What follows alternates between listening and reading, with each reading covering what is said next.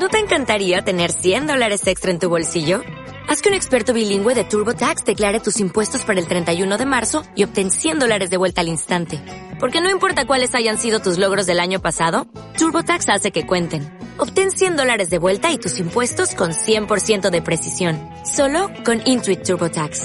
Debes declarar para el 31 de marzo. Crédito solo aplicable al costo de la presentación federal con TurboTax Full Service. Oferta sujeta a cambios o cancelación en cualquier momento.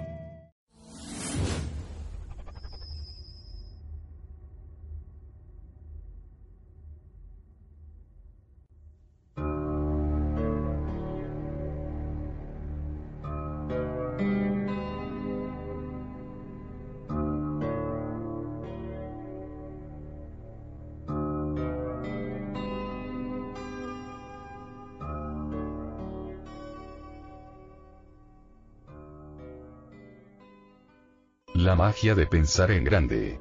Aprenda los secretos del éxito y alcance lo que siempre ha querido. ¿Cómo pensar en grande? Recientemente charlé con un especialista en reclutamiento para una de las organizaciones industriales más grandes de la nación. Cuatro meses al año visita los patios de colegio para reclutar graduados de último año para el programa de entrenamiento de ejecutivos jóvenes de su compañía. El tenor de sus observaciones indicaba que se sentía desanimado acerca de las actitudes de muchos jóvenes con quienes habló. Los más de los días entrevisté entre 8 y 12 colegiales adelantados, todos en el tercio superior de su clase, todos por lo menos un poco interesados en venir con nosotros. Una de las principales cosas que deseo determinar en el residuo de la entrevista es el autoimpulso individual. Necesito poner en claro si es el tipo de individuo que puede, en pocos años, dirigir mayores proyectos, manejar una rama de oficina, o por algún otro medio aportar una contribución sustancial a la compañía. Debo decir que no estoy demasiado complacido con los objetivos personales de los jóvenes con quienes hablé. Les sorprenderá, continuó, cómo muchachos de 22 años están más interesados en nuestro plan de jubilación que en cualquier cosa más de las ofrecidas. Una segunda pregunta favorita es, ¿podré moverme cerca de otros muchos? La mayoría de los muchachos parecen definir el vocablo éxito como sinónimo de seguridad. ¿Puedo arriesgarme a que nuestra compañía gire sobre hombres parecidos a estos? La cosa que no puedo comprender es por qué deben los jóvenes de nuestros días ser tan ultraconservadores, tan estrechos en visión del futuro. Cada día hay más signos de expansión de oportunidades. Este país está realizando un récord de progresos en el desarrollo industrial y científico. Nuestra población aumenta rápidamente. Si nunca hubo una época para ser optimista en cuanto a América, es ahora. Esta tendencia por parte de mucha gente a pensar en pequeño significa que hay mucho menos competencia de la que usted piensa para una muy remunerativa carrera. Donde el éxito interesa, las gentes no se miden por pulgadas, libras o grados de colegio, o escenarios de familia. Se miden por el volumen de su pensamiento. Tanto como pensemos en grande se determina el volumen de nuestras realizaciones. Ahora bien, déjeme ver de qué modo podemos ensanchar nuestro pensamiento. Se pregunta siempre a sí mismo, ¿cuál es mi mayor debilidad? Probablemente la mayor flaqueza humana es la autodepreciación, esto es, venderse barato uno mismo. La autodepreciación se muestra de innumerables maneras. John lee el anuncio de un empleo en el periódico. Es exactamente lo que le gustaría pero no hace nada acerca de ello porque piensa, no soy lo bastante bueno para este empleo, no tengo por qué molestarme. O Jim desea tener una entrevista con Juanita, pero no la llama porque piensa que no se acomodaría con ella. Tom siente que el señor Richards sería un candidato muy bueno para su producto, pero no le habla. Intuye que el señor Richards es demasiado grande para verle. Peter está llenando una forma de solicitud de empleo. Surge una pregunta. ¿Qué salario espera para comenzar? Peter anota una cifra modesta, porque siente que realmente no vale la crecida suma que le agradaría ganar. Los filósofos durante miles de años han circulado un buen consejo. Conócete a ti mismo. Pero la mayoría de los humanos, según parece, interpretan esta sugerencia como queriendo decir conoce solamente el tu negativo. La mayoría de autoevaluaciones consiste en hacer una larga lista de las faltas, cortedades e inadecuaciones de uno. Bueno es conocer nuestras incapacidades, porque esto señala áreas en las cuales no podemos mejorar. Mas si solamente conocemos nuestras características negativas nos vemos en un lío. Nuestro valor es pequeño. He aquí un ejercicio que le ayudará a medir su verdadero volumen. Lo he usado en programas de entrenamiento para ejecutivos y personal de ventas. Da resultado. 1. Determine sus cinco bienes primordiales. Invite a algún amigo objetivo, posiblemente su esposa, su superior, un profesor, alguna persona inteligente que le quiera dar una opinión honrada. Ejemplos de bienes frecuentemente alistados son educación, experiencia, destreza técnica, apariencia vida de hogar bien ajustadas actitudes, personalidad iniciativa. 2. A continuación de cada bien, escriba los nombres de tres personas que usted sabe que han alcanzado amplio éxito pero que no tienen este bien en tan alto grado como usted. Cuando haya completado este ejercicio encontrará que aventaja muchos sujetos afortunados por lo menos en un aspecto. Hay solamente una conclusión que usted puede honradamente sacar. Usted es más grande de lo que se figuraba. Así pues, adapte su pensamiento a su verdadero volumen y piense tan en grande como realmente es. Y nunca, nunca, nunca se venda a sí mismo a bajo precio. La persona que dice adamantino cuando en lenguaje ya no significa impenetrable o coqueteo, cuando lo entenderíamos mejor si dijese flir puede poseer un gran vocabulario. Pero, ¿tiene un vocabulario de gran pensador? Probablemente no. La gente que usa palabras difíciles y altisonantes, y frases que la mayoría de individuos deben esforzarse para entender se inclina a ser despótica, y enchir pecheras. Y las pecheras henchidas acusan por lo general pequeños pensadores. La medida importante del vocabulario de una persona no es el volumen o el número de las palabras que usa. Más bien, lo que cuenta, la sola cosa que cuenta en relación con un vocabulario, es el efecto que sus palabras y frases ejercen sobre su propio o el ajeno pensamiento. He aquí alguna cosa muy básica. No pensemos en palabras y frases. Pensemos solamente en cuadros o imágenes. Las palabras son el material crudo del pensamiento cuando hablamos, escribimos, este asombroso instrumento, la mente, convierte automáticamente palabras y frases en cuadros mentales. Cada palabra, cada frase, crea un cuadro ligeramente distinto en la mente. Si alguien dice a usted, Jim compró una nueva fracción de terreno verá un cuadro. Pero si le dicen, Jim compró una nueva ranchería lo que vea será diferente. Los cuadros vistos en la mente son modificados por la clase de palabras usadas al nombrar y describir cosas. Mire en esta dirección. Cuando habla o escribe es, en cierto sentido, un proyector exhibiendo películas en la mente de los demás. Y los cuadros que crea determinan la reacción de usted y la ajena. Suponga que dice a un grupo de gente, siento informarles que hemos quebrado. ¿Qué es lo que ve esta gente? Ve desastre y todo el desengaño y pesar que la palabra quiebra comunica. Ahora vamos a suponer que diga en lugar de eso, hay una nueva proposición la cual creo que producirá. Se sentirán estimulados, dispuestos a volver a empezar. Suponga que usted dice, nos enfrentamos a un problema. Ha creado un cuadro en la mente de los otros de alguna cosa difícil, ingrata de resolver.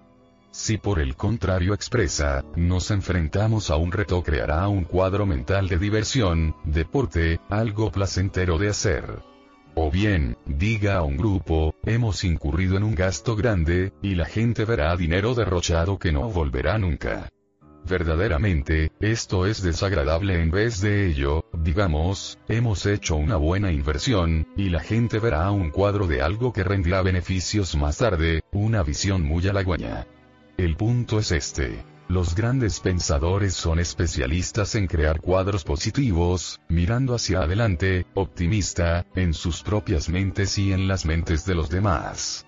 Pensar en grande exige usar palabras y frases, las cuales producen imágenes grandes y positivas.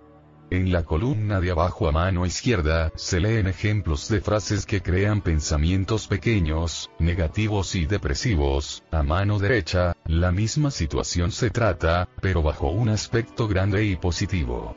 Cuando lea estas, pregúntese a sí mismo, ¿qué cuadros veo en mi mente? Frases que crean en la mente imágenes pequeñas y negativas. Frases que crean en la mente imágenes grandes y positivas.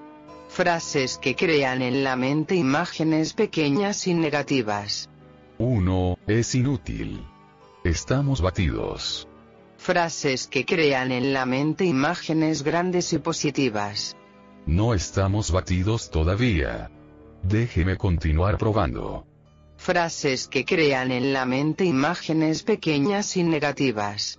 2. Estuve una vez en este negocio y fracasé. No fracasaré de nuevo. Frases que crean en la mente imágenes grandes y positivas. Quebré, pero la culpa fue mía. Voy a probar otra vez. Frases que crean en la mente imágenes pequeñas y negativas. 3. He probado pero el producto no se vende. La gente no lo quiere. Frases que crean en la mente imágenes grandes y positivas. Hasta ahora no me ha sido posible vender este producto. Pero sé que es bueno y voy a encontrar la fórmula de llevarlo a buen fin. Frases que crean en la mente imágenes pequeñas y negativas. 4. El mercado está saturado. Imaginemos, 75% del potencial ha sido ya vendido es mejor dejarlo. Frases que crean en la mente imágenes grandes y positivas. Imaginemos. 25% del mercado no está todavía agotado, cuento con ello. Esto se ve grande. Frases que crean en la mente imágenes pequeñas y negativas. 5. Sus pedidos han sido pequeños. Cortémoslos. Frases que crean en la mente imágenes grandes y positivas. Sus pedidos han sido pequeños. Déjeme trazar un plan para venderles más de lo que necesitan. Frases que crean en la mente imágenes pequeñas y negativas. 6. Cinco años es un plazo demasiado largo para gastarlo antes de que llegue a los altos rangos de la compañía. Me doy por separado. Frases que crean en la mente imágenes grandes y positivas. Cinco años no es realmente un plazo largo. Precisamente pienso que me quedan 30 años para servir en un alto nivel. Frases que crean en la mente imágenes pequeñas y negativas. 7. La competencia tiene todas las ventajas. ¿Cómo esperar vender en contra de ella? Frases que crean en la mente imágenes grandes y positivas. La competencia es fuerte. No cabe negarlo, pero nunca nadie lleva todas las ventajas. Pongamos juntas nuestras cabezas e imaginemos un medio de batirlos con su propio juego. Frases que crean en la mente imágenes pequeñas y negativas. 8. Nadie deseará nunca ese producto. Frases que crean en la mente imágenes grandes y positivas. En su forma presente, puede no ser vendible, pero consideremos alguna modificación. Frases que crean en la mente imágenes pequeñas y negativas. 9. Esperemos hasta que una recesión se produzca. Entonces venderemos las existencias. Frases que crean en la mente imágenes grandes y positivas. Invirtamos ahora. Apostemos a la prosperidad, no a la depresión. Ser joven, o viejo, es una ventaja indudable. Frases que crean en la mente imágenes pequeñas y negativas. 10. Soy demasiado joven, o viejo, para el empleo. Frases que crean en la mente imágenes grandes y positivas. Ser joven, o viejo, es una ventaja indudable. Frases que crean en la mente imágenes pequeñas y negativas. 11. No dará resultado. Probaré. Dará resultado, probaré. Frases que crean en la mente imágenes pequeñas y negativas. La imagen. oscuridad, tristeza, desilusión, pena, fracaso. Frases que crean en la mente imágenes grandes y positivas. La imagen. Brillantez, esperanza, éxito, diversión, victoria. Tres medios de desarrollar el vocabulario de los grandes pensadores. He aquí cuatro medios que le ayudarán a desarrollar un vocabulario de gran pensador. 1. Use palabras y frases grandes, positivas, alegres, para describir lo que siente. Cuando alguien pregunta, ¿cómo se siente hoy? Y le responde con un estoy cansado, tengo un dolor de cabeza, deseo que fuese sábado, no me siento nada bien, usted realmente hace por sentirse peor. Practique esto. Es un simple punto pero goza de un tremendo poder. Cada vez que alguien le pregunte, ¿cómo está usted? ¿O cómo se siente hoy? Responda con un maravillosamente, en verdad. Sea extremadamente cuidadoso en evitar el mezquino lenguaje cortante. Tarde o temprano terceras partes oyen jo que se ha dicho y entonces tal plática le corta a usted. 2. Use lenguaje positivo para estimular a los demás. Cumplimente en persona a la gente a cada oportunidad. Cada persona que usted conoce anhela el elogio. Tenga una especial palabra amable para su esposa, o marido, todos los días. Atienda y cumplimente a la gente que trabaja con usted. El elogio, sinceramente administrado, es una herramienta de éxito. Úsela. Una vez, y otra, y otra. Cumplimente a la gente sobre su aspecto, su trabajo, sus realizaciones, sus familias. 3. Use palabras positivas para esbozar planes a los demás. Cuando la gente oye alguna cosa como esta, he aquí algunas buenas noticias. Estamos en presencia de una oportunidad genuina, sus mentes comienzan a rutilar. Pero cuando oyen algo semejante a nos guste o no, nos espera una tarea que hacer, el film de la mente es apagado, aburrido, y reaccionan de acuerdo. Prometa victoria y observará los ojos encendidos. Prometa victoria y logrará apoyo. Edifique castillos, no cabe sepulcros. Vea lo que puede hacer, no precisamente lo que es. Los grandes pensadores se educan a sí mismos para ver no precisamente lo que es, sino lo que puede ser. He aquí cuatro ejemplos que esclarecen este punto. 1. ¿Qué da valor a los bienes raíces? Un corredor de bienes raíces altamente afortunado, que se especializa en propiedades rurales, muestra lo que se puede hacer si nos educamos a nosotros mismos para ver algo donde en la actualidad existe poco o nada. La mayor parte de la propiedad rural de estos alrededores, comenzó mi amigo. Se ve ruinosa y no muy atractiva. Soy afortunado porque no trato de vender a mis clientes una hacienda tal como es. Yo desarrollo por entero mi plan de ventas con relación a lo que la finca puede ser. Diciendo simplemente al prospecto, la hacienda tiene X acres de tierra cultivable y X acres de bosque. Y se halla a X millas de la ciudad, Ro despierta su interés ni le hace desear comprarla. Pero cuando usted exhibe un plan concreto para realizar alguna cosa con la propiedad, la tiene casi vendida. Aquí, permítame mostrarle lo que quiero decir. Abrió su portafolio y sacó un legado de papeles. Esta hacienda, dijo, se ha registrado recientemente con nosotros. Se parece a otras muchas.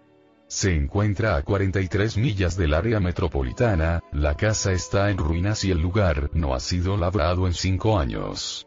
Ahora vea usted lo que he hecho. He consumido dos días enteros en el lugar la semana pasada, dedicado a estudiarlo. Lo recorrí varias veces. Miré las haciendas vecinas. Estudié el emplazamiento de la estudiada en relación con las carreteras existentes o en proyecto. Y me pregunté a mí mismo, ¿para qué es buena esta hacienda? Alcancé a ver tres posibilidades. He aquí cuáles. Me las hizo ver. Cada plan estaba netamente mecanografiado y aparecía completamente comprensible. Un plan sugería convertir la hacienda en un establo de caballos de carreras. El plan explicaba por qué la idea era buena. El crecimiento de la ciudad, más amor por sus alrededores, más dinero para recreos, buenas carreteras.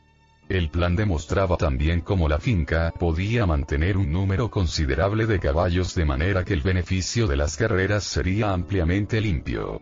La idea completa del establo de carreras era que pude ver a docenas de parejas cabalgando entre los árboles. Por un estilo similar este intrépido vendedor desarrolló un segundo plan concienzudo para un plantío de árboles y un tercero respecto a la combinación de arbolado y cría de aves. Ahora bien, cuando veo a mis prospectos no debo tender a convencerlos de que la finca es una buena compra tal como es. Les ayudo a ver un cuadro de la propiedad cambiada en una proposición de hacer dinero. Además, vendiendo predios y vendiéndolos más a prisa, mi método de vender la propiedad por lo que puede ser, pasa de sobras por otros caminos. Puedo vender una granja a precio más alto que mis competidores. La gente, es natural que pague más por una superficie una idea, que hacerlo por la mera superficie. A causa de esto, mucha gente desea inscribir sus fincas conmigo y mi comisión por cada venta es mayor. La moraleja es esta. Mirar las cosas no por lo que son sino por lo que pueden ser. La visualización añade valor a todas las cosas. Un gran pensador visualiza siempre lo que se puede hacer en el futuro no se atasca en el presente. 2. ¿Cuánto vale un cliente? Un ejecutivo de departamento de ventas se estaba dirigiendo a una asamblea de gerentes de mercancías, diciendo, yo puedo ser un poco anticuado, pero pertenezco a la escuela que cree que el mejor medio para conseguir que los clientes vuelvan es darles un servicio amistoso y cortés. Un día me paseaba a través de nuestro almacén cuando alcancé a oír a un vendedor que arguía con una dienta. La dienta le dejó plantado, con enojo. Mucho tiempo después aquel vendedor decía a otro, no voy a permitir a una dienta de 198 quitarme todo mi tiempo y hacerme revolver el almacén tratando de encontrarle lo que desea. Simplemente, no lo vale. Me alejé, continuó el ejecutivo, pero no me puede quitar de la mente aquella observación. Es muy serio, según creo, eso de que nuestros vendedores piensen de los clientes que se hallan en la categoría de 1,98. Decidí inmediatamente que aquel concepto debía ser cambiado. Cuando regresé a mi oficina, llamé a nuestro director de averiguaciones y le pedí calculase cuánto gasta el promedio inclusive. Según la cuidadosa estadística de nuestro director de averiguaciones, el cliente típico gasta 362 dólares en nuestro establecimiento. La siguiente casa que hice fue convocar una reunión de todos los supervisores de personal y les expliqué el incidente. A continuación les hice ver lo que un cliente vale en realidad. Una vez conseguí que mi gente viese que un cliente no se evalúa por una simple venta sino por una base anual, el servicio a los clientes mejoró definitivamente. El punto establecido por el ejecutivo detallista se aplica a otro género de negocios. Es la repetición de ellos lo que rinde provecho.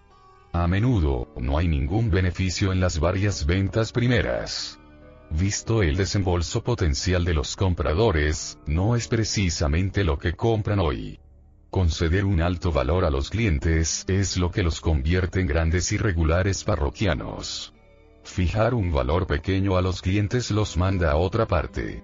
Un estudiante me relató este incidente que viene a pelo, explicándome por qué nunca ha vuelto a comer en determinada cafetería. Con objeto de almorzar, un día, comenzó el estudiante, decidí probar una cafetería nueva, justamente inaugurada un par de semanas antes. Níqueles y dieces eran algo más importante para mí que ahora, así es que observéis estrechamente lo que podía comprar. Pasada la sección de carnes vi algunos pavos que tenían muy buen aspecto, y se hallaban marcados, claramente, 39 centavos. Cuando fui a la caja registradora, la verificadora miró mi bandeja y dijo 109. Cortésmente le pedí que comprobase de nuevo, puesto que mi cuenta era de 99 centavos. Después de asestarme una mirada feroz, hizo el recuento. La diferencia partía de la ración de pavo. MC había cargado 49 centavos en lugar de 39. Entonces le llamé la atención acerca del signo que indicaba 39 centavos. Esto la hizo estallar. No me importa lo que diga ese rótulo. Se supone que son 49 centavos. Aquí está mi lista de precios para hoy. Algún subalterno se ha equivocado. Tiene que pagar los 49 centavos. Entonces traté de explicarle que la única razón que me llevó a escoger el pavo era porque costaba 39 centavos. De haberlo marcado 49, yo habría escogido otra cosa. Su respuesta a esto fue usted tiene que pagar los 49 centavos. Lo hice, a causa de que no quería permanecer allí y provocar una escena. Pero decidí en el acto no comer jamás de nuevo en aquel lugar. Gasto unos 250 dólares al año en almuerzos, pero esté seguro de que no participarán allí un penique de ellos. Este es un ejemplo de la visión estrecha. La empleada vio una moneda de 10 centavos. No vio los 250 dólares potenciales. 3. El caso del lechero ciego. Es sorprendente de qué modo las gentes son ciegas en potencia. Hace pocos años un joven repartidor de leche vino a nuestra puerta para solicitar nuestro consumo de este producto. Le expliqué que nosotros teníamos ya un servicio de leche y nos hallábamos del todo satisfechos. Luego le sugerí que se detuviera en la puerta inmediata y hablase con la señora. A esto replicó. He hablado ya con la señora de la puerta inmediata, pero consume solo un cuartillo de leche cada dos días, y eso no es bastante para que valga la pena de detenerme. Puede ser, observé, pero cuando usted habló a nuestra vecina, no se dio cuenta de que la demanda de leche en esa casa aumentará considerablemente dentro de un mes o dos. Habrá ahí una nueva adición que consumirá gran cantidad de leche. El joven dio por un momento la impresión de haber sido tocado. Luego dijo, ¿cómo puede estar ciego un tipo?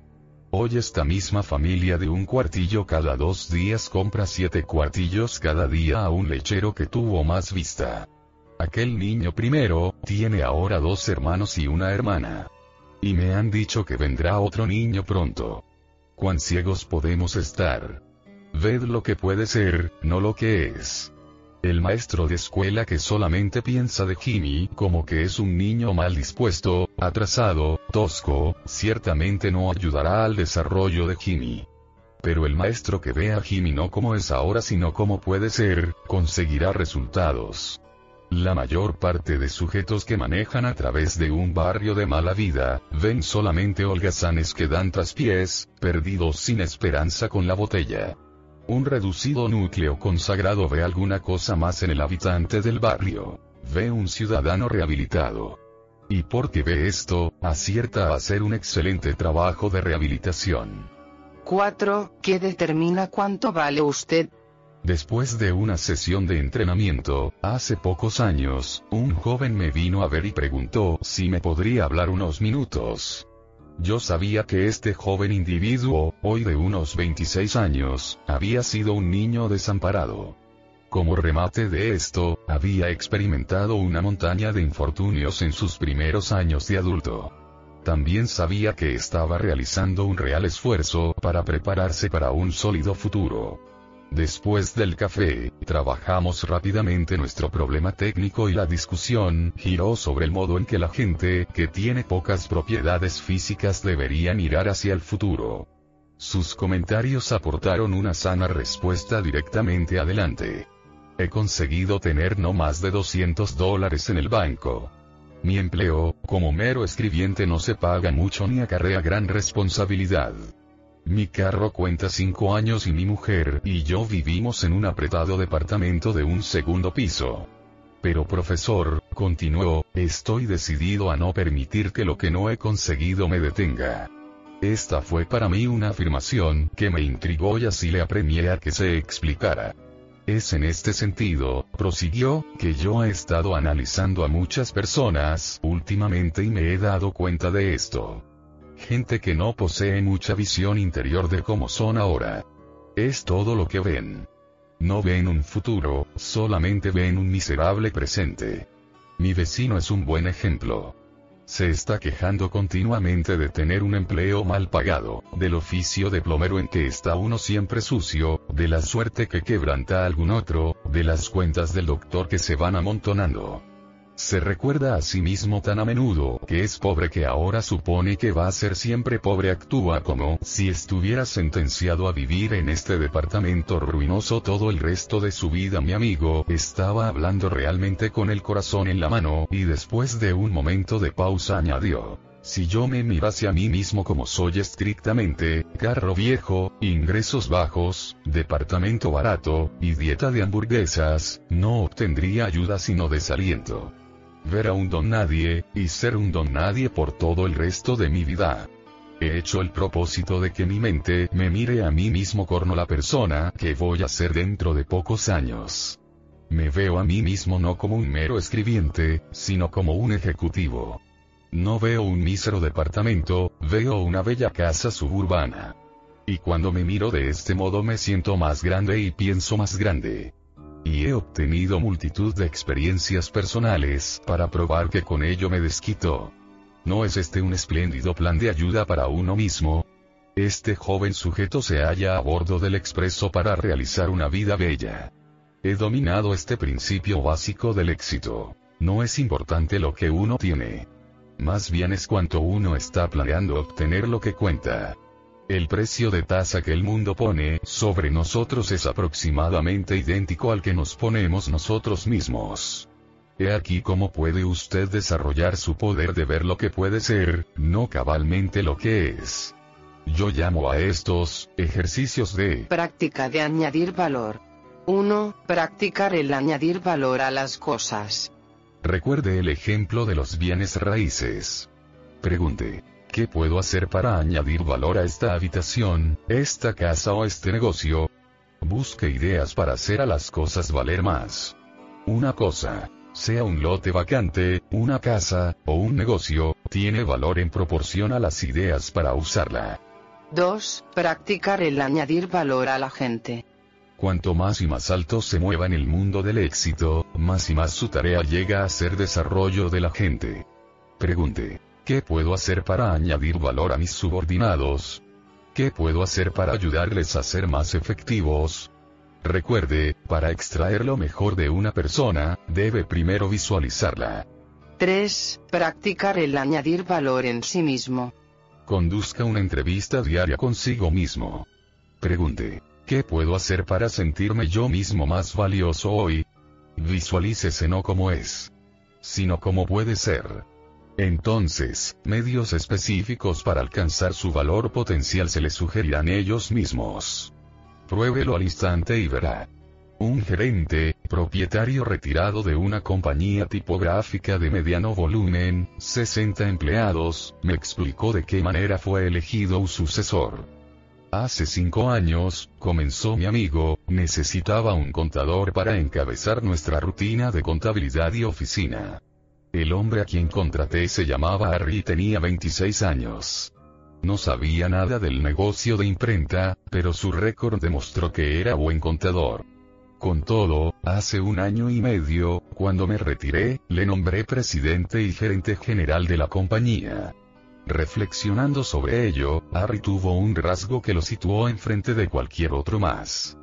Harry estaba sincera y activamente interesado en el conjunto de la compañía, no limitándose a extender cheques y guardar récord. Siempre que veía de qué manera podía ayudar a otros empleados, se apresuraba a hacerlo. El primer año que Harry estuvo conmigo, perdimos unos pocos hombres. Harry vino a mí con un programa de margen de beneficios el cual prometió que sobrepujaría el doble a bajo costo. Y dio resultado. Hizo Harry, también, muchas otras cosas, que ayudaron a la compañía en Globo, no precisamente a su departamento. Realizó un estudio detallado del costo de nuestro departamento de producción y me demostró cómo una inversión de 30.000 dólares en maquinaria nueva redimiría aquel.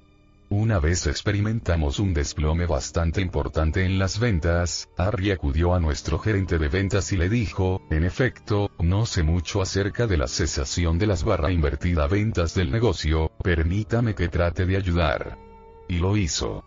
Harry apareció con varias ideas buenas las cuales nos ayudaron a hacer mejores ventas. Cuando se nos unía un nuevo empleado, Harry se daba prisa a ayudar a que el sujeto tuviera comodidad. Harry se tomaba un real interés en la operación entera. Cuando me retiré, Harry fue la única persona que lógicamente pudo sucederme. Mas no lo tomé en mal sentido, siguió diciendo mi amigo, Harry no trató de ponerse a sí mismo por encima de mí.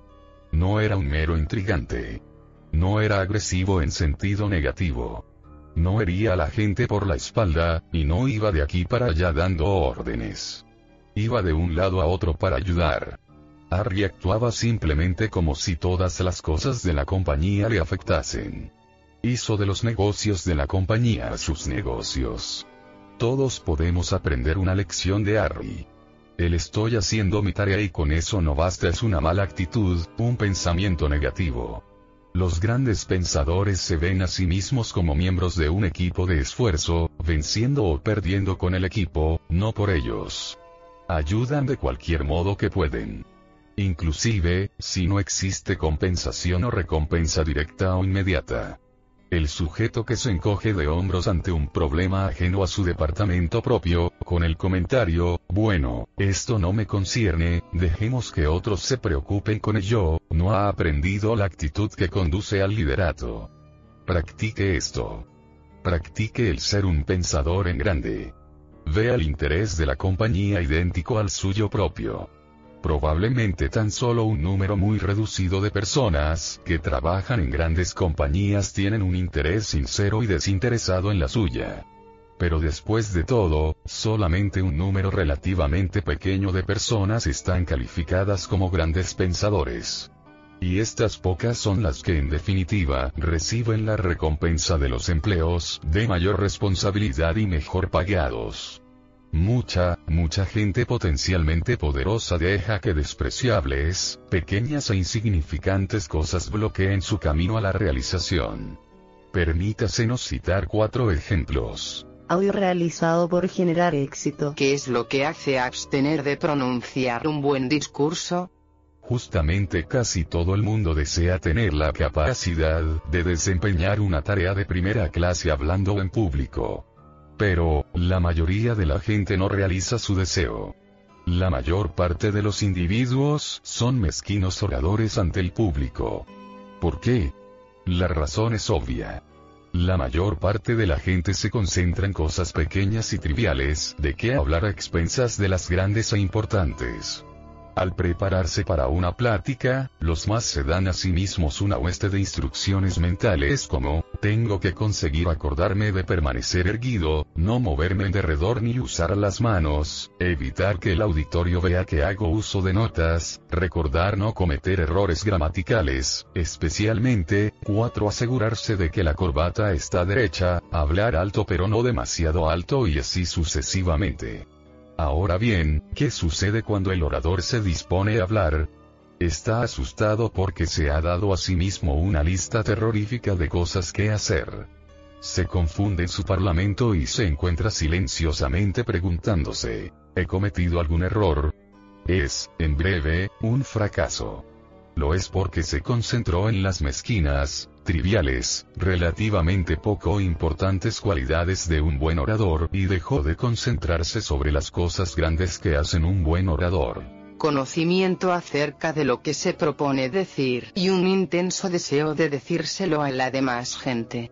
La prueba real de un orador no estriba en mantenerse rígido, no cometer algunos errores de gramática, sino más bien hacer que el auditorio capte los puntos que desea poner de manifiesto. La mayoría de nuestros oradores cumbre acusan defectos insignificantes, algunos de ellos inclusive tienen voces desagradables. Algunos de los que más tratan de obtener oradores en América reprobarían un curso de enseñanza de oratoria por el viejo y negativo método de no hagas esto y no hagas aquello. Sin embargo, todos estos oradores públicos tienen una cosa en común tienen alguna cosa que decir y sienten un deseo ardiente de que la demás gente la oiga. No se deje influir por bagatelas que le obliguen a abstenerse de hablar con éxito en público. ¿Qué causa las querellas? No se ha detenido nunca a preguntarse lo que exactamente causa las querellas, por lo menos el 99% de las veces, las querellas se inician sobre materias intrascendentes y de poca importancia parecidas a esta. John viene a la casa un poco cansado, un poco nervioso. La cena no te complace exactamente y así tuerce la nariz y se queja. El día de Juanita tampoco fue perfecto, por lo cual asume su propia defensa diciendo, bueno, ¿qué esperabas con mi presupuesto de diario?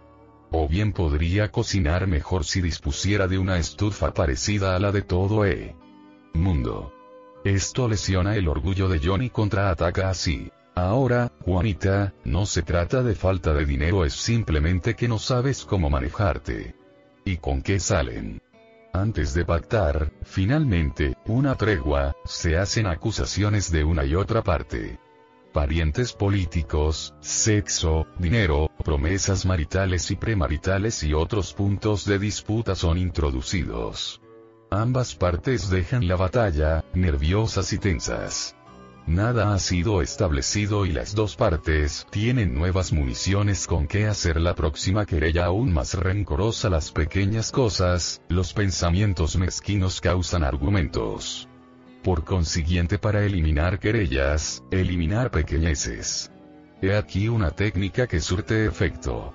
Antes de quejarse, acusar o reconvenir a alguien o lanzar un contraataque en defensa propia, pregúntese, ¿es realmente importante? En muchos casos no lo es y usted evita un conflicto.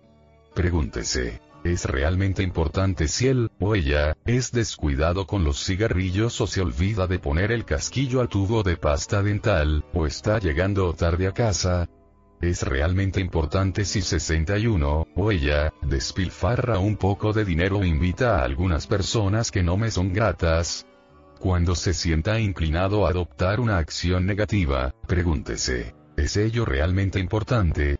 Esta pregunta elabora magia al construir una situación hogareña más transparente. Influye en la oficina, también. Trabaja en el tránsito yendo a casa cuando otros manejadores se interponen delante de usted. Opera en cualquier situación de la vida que sea apta para producir querellas.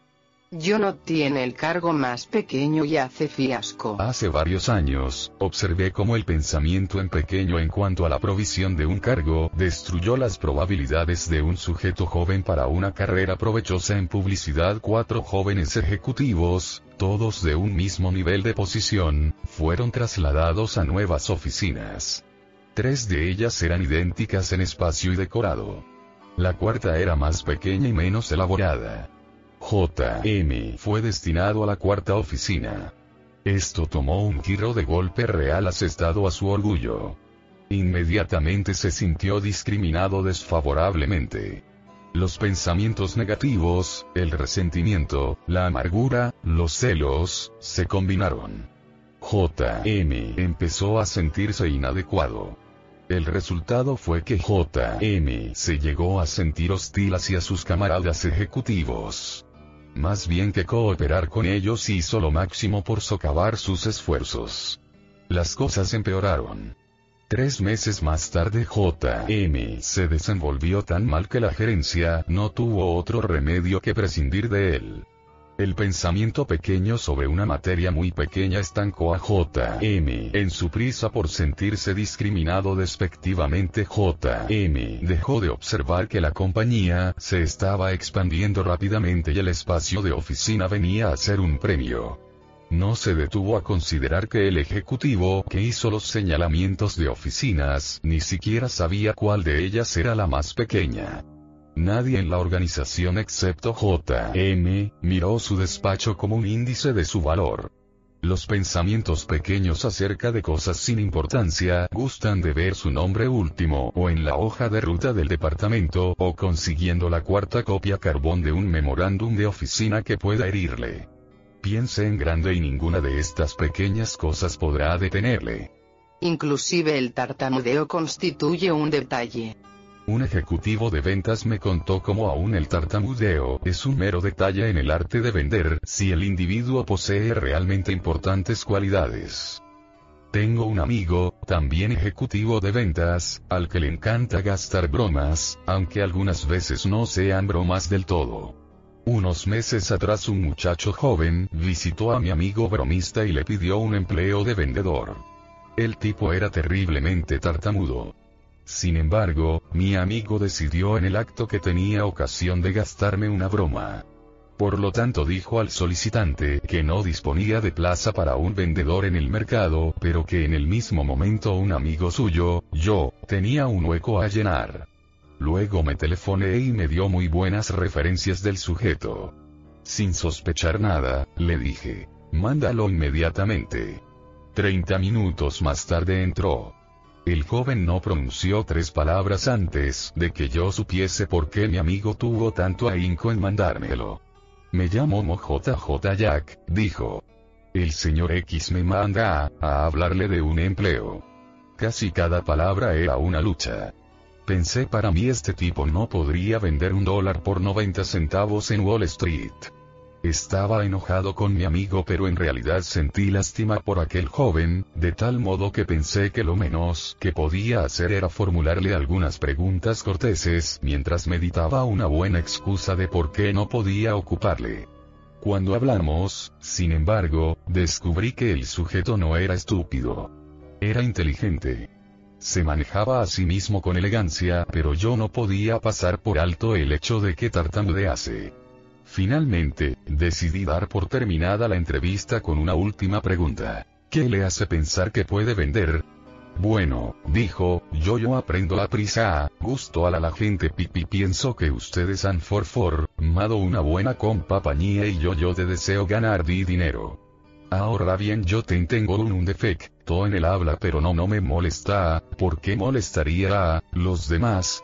Su contestación me demostró que tenía realmente importantes calificaciones para un vendedor. Decidí en el acto darle una oportunidad. Y sabe usted, está trabajando muy bien. Inclusive un defecto en el habla en una profesión de hablador constituye una trivialidad si la persona posee buenas cualidades. Practique estos tres procedimientos para ayudarse a ese mismo a pensar por encima de trivialidades. 1. Mantenga sus ojos enfocados sobre el gran objetivo. Muchas veces nos parecemos al vendedor, que, fracasado en hacer la venta, informa al gerente. Sí, pero estoy seguro de que el cliente se equivocaba. En el vender, el gran objetivo es la venta obtenida, no los argumentos. En el matrimonio el gran objetivo es la paz, la felicidad, la tranquilidad, no vencer en las querellas o decir, podría haberte dicho lo mismo. Al trabajar con empleados, el objetivo mayor es desarrollar su pleno potencial, no hacer aspavientos ante sus mínimos errores. Viviendo con vecinos, el gran objetivo es el respeto mutuo unido a la amistad, no viendo si usted puede tener quejas de su perro porque de vez en cuando ladra por la noche. Parafraseando alguna greguería militar, es mucho mejor perder una batalla y ganar la guerra. Resuelva mantener sus ojos sobre el gran balón. 2. Pregunte, ¿es realmente importante? Antes de llegar a estar excitado negativamente, pregúntese simplemente, ¿es lo bastante importante para mí conseguir todo lo amasado al respecto? No hay mejor medio para evitar la frustración sobre materias deleznables que usar esta medicina. Por lo menos 90% de querellas y enemistades no tendrían nunca lugar si afrontásemos las situaciones molestas con, ¿es realmente importante? 3. No caiga en la trampa de la trivialidad. Al hacer discursos, solucionar problemas, aconsejar empleados, piense en aquellas cosas que verdaderamente importan, cosas que marcan la diferencia. No llegue a verse sumergido bajo las salidas superficiales. Concéntrese en cosas importantes. Adopte esta prueba para medir el volumen de su pensamiento. En la columna izquierda de abajo hemos anotado varias situaciones comunes. En medio y a la derecha, comparaciones de cómo los pequeños y grandes pensadores ven la misma situación. Comprímase. Luego decida, ¿cuál me conducirá a donde deseo ir? Pensar en pequeño o pensar en grande, la misma situación manejada por dos medios enteramente distintos. Escoja el suyo. Situación. La vía de acceso del pensamiento mezquino.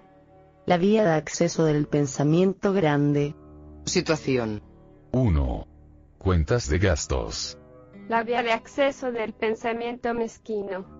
Resuelve medios de aumentar los ingresos mediante una reducción de las cuentas de gastos. La vía de acceso del pensamiento grande. Resuelve medios de aumentar los ingresos mediante una mayor venta de mercancías. Situación. 2. Conservación. La vía de acceso del pensamiento mezquino. Habla acerca de las condiciones negativas de los amigos, la economía, su compañía, la competencia. La vía de acceso del pensamiento grande. Habla acerca de las cualidades positivas de sus amigos, su compañía, la competencia. Situación. 3. Progreso. La vía de acceso del pensamiento mezquino. Cree en la restricción o por lo menos en el status quo. La vía de acceso del pensamiento grande. Cree en la expansión. Situación. 4. Futuro. La vía de acceso del pensamiento mezquino. Contempla el futuro muy limitado. La vía de acceso del pensamiento grande. Ve el futuro muy prometedor. Situación. 5. Trabajo. La vía de acceso del pensamiento mezquino. Busca medios de evitarse trabajar. La vía de acceso del pensamiento grande. Busca más medios y cosas que hacer, especialmente en ayuda de los demás. Situación. 6. Competencia. La vía de acceso del pensamiento mezquino. Compite con el promedio. La vía de acceso del pensamiento grande. Compite con lo mejor. Situación. 7. Presupuesto y sus problemas. La vía de acceso del pensamiento mezquino. Resuelve medios de ahorrar dinero aminorando partidas necesarias. La vía de acceso del pensamiento grande. Resuelve medios de aumentar los ingresos y comprar más de las partidas necesarias. Situación. 8. Metas. La vía de acceso del pensamiento mezquino. Sitúa bajas sus metas. La vía de acceso del pensamiento grande. Sitúa altas sus metas. Situación. 9. Visión. La vía de acceso del pensamiento mezquino. Ve solamente el camino corto. La vía de acceso del pensamiento grande. Se preocupa por el camino largo. Situación. 10. Seguridad. La vía de acceso del pensamiento mezquino. Se rodea a sí mismo de pequeños pensadores. Se rodea a sí mismo de personas con ideas amplias y progresivas. Situación. 11. Compañerismo. La vía de acceso del pensamiento mezquino. Se preocupa con los problemas de seguridad. La vía de acceso del pensamiento grande. Mira a la seguridad como un compañero natural de éxito. Situación. 12. Errores. La vía de acceso del pensamiento mezquino. Agiganta los errores mínimos. Los transforma en grandes consecuencias. La vía de acceso del pensamiento grande. Ignora los errores de pequeñas consecuencias. Remunera por todos los medios pensar en grande, recuérdelo. 1. No se venda usted mismo a bajo precio.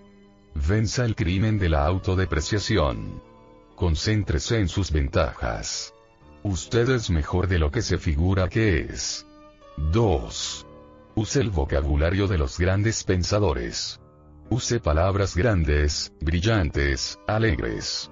Use palabras que prometan victorias, esperanza, placer. Evite palabras que crean imágenes desagradables de fracaso, derrota, pena. 3. Enderece su visión. Vea lo que puede ser, no lo que simplemente es. Practique el añadir valor a las cosas, a las gentes, a sí mismo. 4. Obtenga la visión grande de su tarea.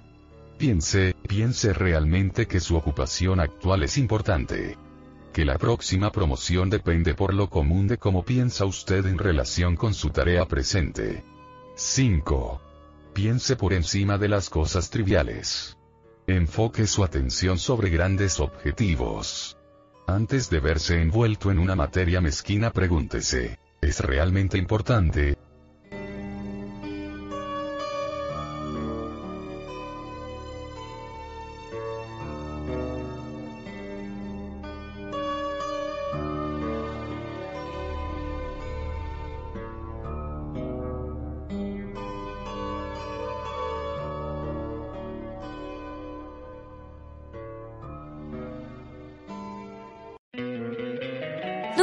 Encantaría tener 100 dólares extra en tu bolsillo?